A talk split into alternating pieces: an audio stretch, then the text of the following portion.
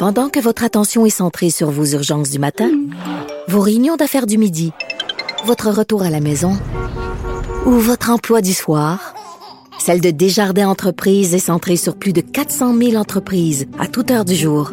Grâce à notre connaissance des secteurs d'activité et à notre accompagnement spécialisé, nous aidons les entrepreneurs à relever chaque défi pour qu'ils puissent rester centrés sur ce qui compte, le développement de leur entreprise. Durocher. Sophie Durocher. Sophie Durocher. Mon nom est Sophie Durocher. Sophie Durocher.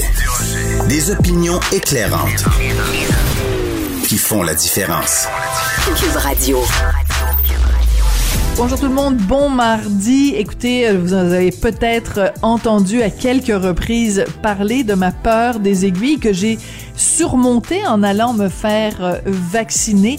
Mais ça a été une expérience assez traumatisante pour moi parce que, ben écoutez, quand on a une phobie de quelque chose, là, c'est vraiment euh, très, très difficile. Et depuis le début de la campagne de vaccination, c'est rempli dans les journaux, à la télé, euh, évidemment pas à la radio, mais euh, à la télé, dans les journaux, chaque fois qu'on parle de vaccination, on me met en pleine face une belle grosse image d'aiguille et à chaque fois, je suis obligée de détourner les yeux parce que, je vous le dis, c'est vraiment une phobie, là. C'est très débilitant, c'est très handicapant.